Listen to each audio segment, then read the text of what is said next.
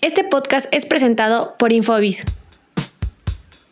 Bienvenidos una vez más a Yo Soy del Gallo, el podcast de Visual Sports hecho para la afición de los Gallos Blancos del Querétaro, que ya le dio las gracias a Alex Diego después de 15 jornadas. Pero antes hablaremos de cosas más agradables. El torneo Guardianes 2020 ya es el mejor en la historia de Gallos Femenil, pues después del triunfo 3 a 1 sobre León, llegó a 23 unidades, con lo cual deja atrás los 20 puntos que consiguió en la Apertura 2019. Además, el equipo queretano está a solo 5 puntos de amarrar el pase a su primera liguilla. Así que va una enorme felicitación al equipo femenil y por ello muy pronto, muy muy muy pronto, tendremos un podcast dedicado a ellas. Y mientras lo preparamos, tenemos que hablar del equipo varonil. Después de la catástrofe en San Luis, llegó otra mayor contra Necaxa, la cual le costó el puesto a Alex Diego, quien será sustituido por Héctor el Piti Altamirano. Y de ello hablaremos con Paquito.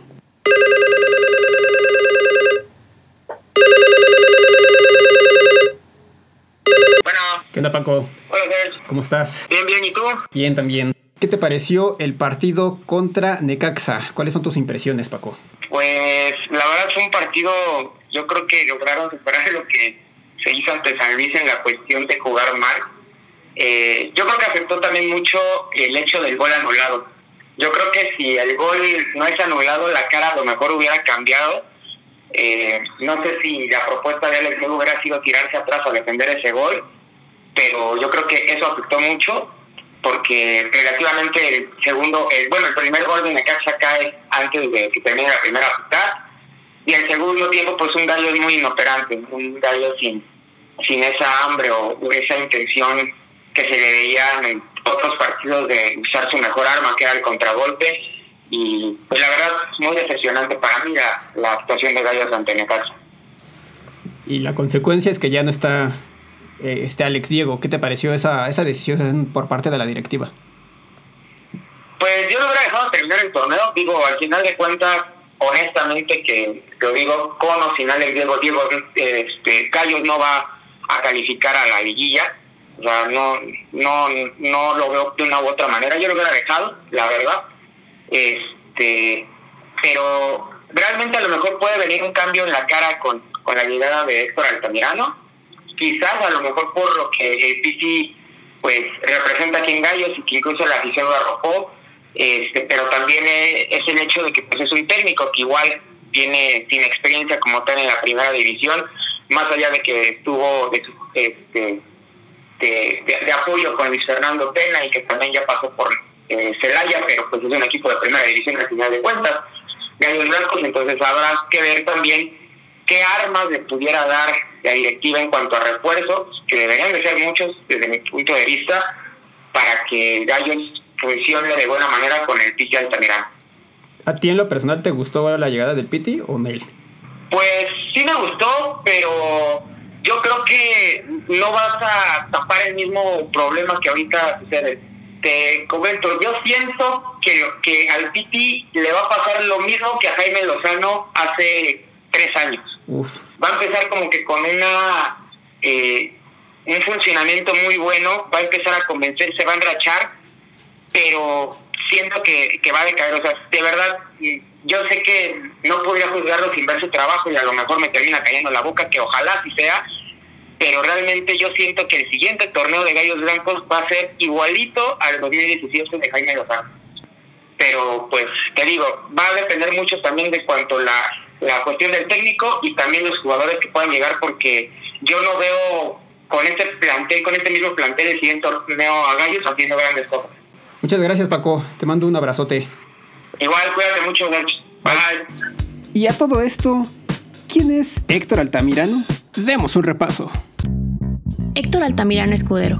Nacido en Matías Romero, Oaxaca, el 17 de marzo de 1977, y que debutó con Cruz Azul en el invierno del 97, pasando por Santos, donde estuvo más tiempo y vivió sus mejores tiempos. Luego se fue a San Luis, Monarcas, Tecos, Correcaminos y Veracruz, para finalmente llegar a inicios del 2010 a los Gallos Blancos, donde jugó un total de 40 partidos. Solo anotó 4 goles ante Necaxa, Santos, Chivas y uno más ante los Jaguares de Chiapas, anotando un gol respectivamente ante cada equipo.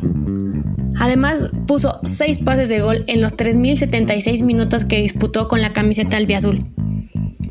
Se marchó de Querétaro a mediados del 2011 para retirarse en el 2011 cuando jugaba para Cruz Azul Hidalgo. Desde el momento de su retiro empezó su formación como estratega.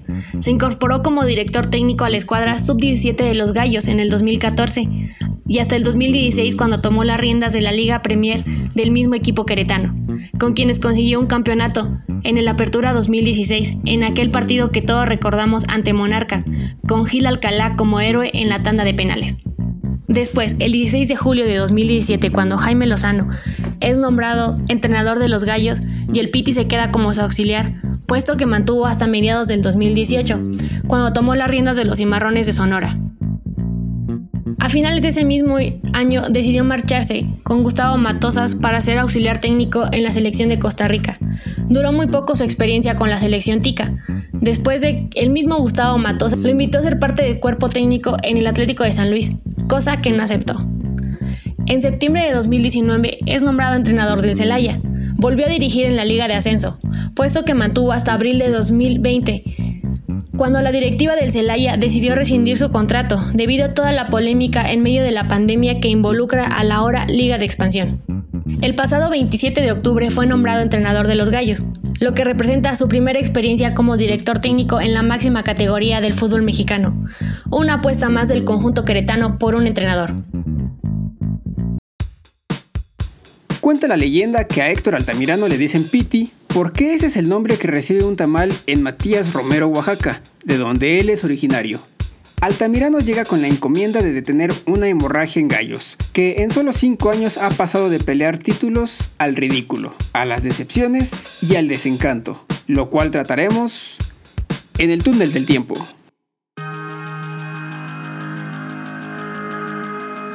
El Guardianes 2020 y el 70 aniversario del club no han sido lo que esperamos muchos, pues de tener un balón de oro y un equipo competitivo, pasamos a tener la plantilla menos costosa de la liga y estar en los últimos lugares de la tabla general.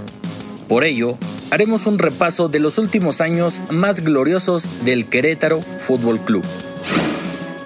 Todo comenzó en 2014 con la llegada de Grupo Imagen al conjunto albiazul quienes le cambiaron completamente la cara a un equipo acostumbrado a estar en los últimos lugares y peleando el descenso, a ser protagonistas en todo México con la contratación del astro brasileño Ronaldinho. Hasta que llegaron a México y Estados Unidos. Fue el Querétaro el equipo que los sedujo hasta la firma la magia, la pirotecnia, la gambeta de Ronaldinho junto con la cadencia, el toque, la pausa de Ciña. Todo ese equipo que pasé he salido campeón. Entonces espero continuar haciendo lo mismo aquí, viviendo de la misma forma y conquistando títulos. Para 2015, Querétaro perdió a su máximo goleador, Camilo Zambeso, por una rotura de ligamento cruzado en la rodilla derecha. Pero a la par, Víctor Manuel Bucetich Emanuel El Tito Villa y Tiago Volpi llegaron a formar parte del club. Así se lo hemos compartido a Víctor y él está muy entusiasmado de sumarse a este esfuerzo, a seguir aportando toda su experiencia y su sabiduría para el crecimiento de esta institución. Darle las gracias por la confianza que está depositando en nosotros, en el cuerpo técnico que en estos momentos represento. En relación al aspecto personal, eh, yo me encuentro perfectamente bien, como dice un chiste por ahí, mejor imposible. Y realmente estoy entusiasmado porque vengo a un lugar que, a pesar de que no tiene una historia eh, llena de satisfacciones, al contrario, creo que hay más descalabros, creo que la gente que el día de hoy representa a la institución da la confianza para poder hacer un proyecto que pueda ser muy interesante y comenzar una etapa que pueda ser llena de éxito. El clausura 2015 comenzó con la amenaza inminente del descenso. Sin embargo, unos meses más tarde, los gallos estaban clasificados entre los primeros ocho lugares y peleando por el título. En cuartos de final, los gallos se midieron ante Veracruz, a quienes vencieron 4-2 en el marcador global, y en las semifinales se vieron las caras con Pachuca, igualando 2 a 2 en el global, pero dando el pase a Gallos por la posición en la tabla general. 5, 4, 3,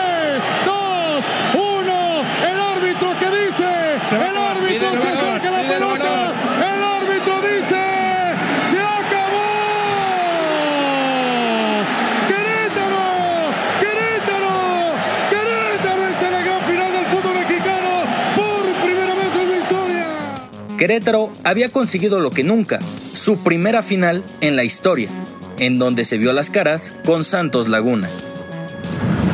El juego de ida fue una masacre, donde los laguneros se llevaron el juego 5 goles a 0, pero en el juego de vuelta se vieron unos verdaderos gallos de pelea, que dieron todo en el terreno de juego, marcando tres goles que, aunque no fueron suficientes para ganar el título, se ganaron el corazón de toda la afición queretana, por la lucha y la entrega en los últimos 90 minutos.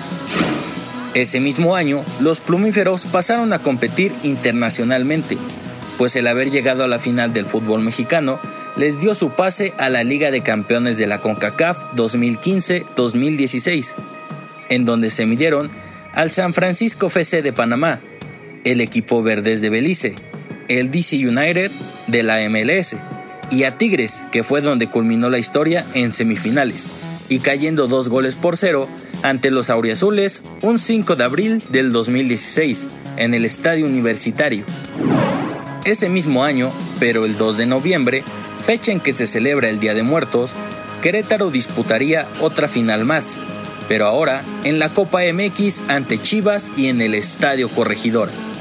El partido terminó 0-0 en tiempo corrido para decidirse en la instancia de penales, donde Thiago Volpi se vistió de héroe atajando y anotando a favor de Gallos, que venció 3-2 a Guadalajara y consiguió su primer título oficial en Primera División.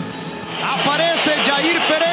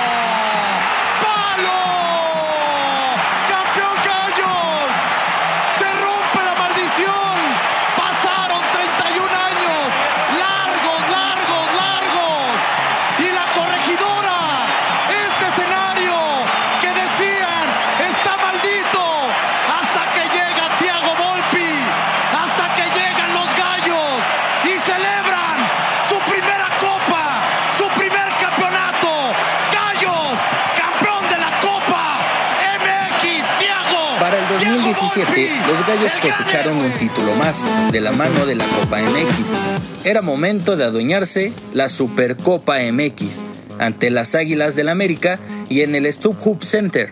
Querétaro venció 2 a 0 al América con goles del Tito Villa e Irán Mier.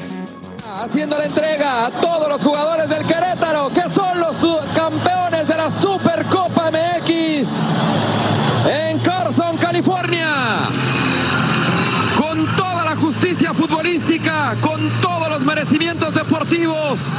hoy el Querétaro levanta la Supercopa en Carson al Stop Hop Center. 2 por 0 derrotando al América y dando el puntapié a lo que esperan sea un semestre sumamente exitoso.